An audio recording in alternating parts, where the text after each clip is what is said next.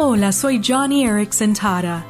Cada vez que escucho noticias de la iglesia perseguida en el Medio Oriente, mi corazón se parte por esas familias cristianas que pierden un hijo o una hija en manos de militantes religiosos.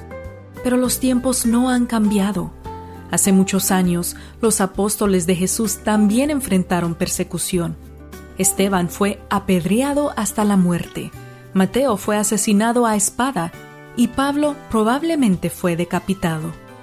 Quizás es por eso por lo que Jesús les dijo a sus discípulos en Mateo 10, No teman a los que matan el cuerpo, pero no pueden matar el alma.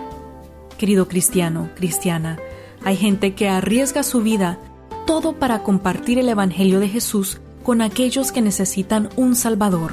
Ora por la iglesia perseguida y sé valiente cuando compartas las buenas nuevas.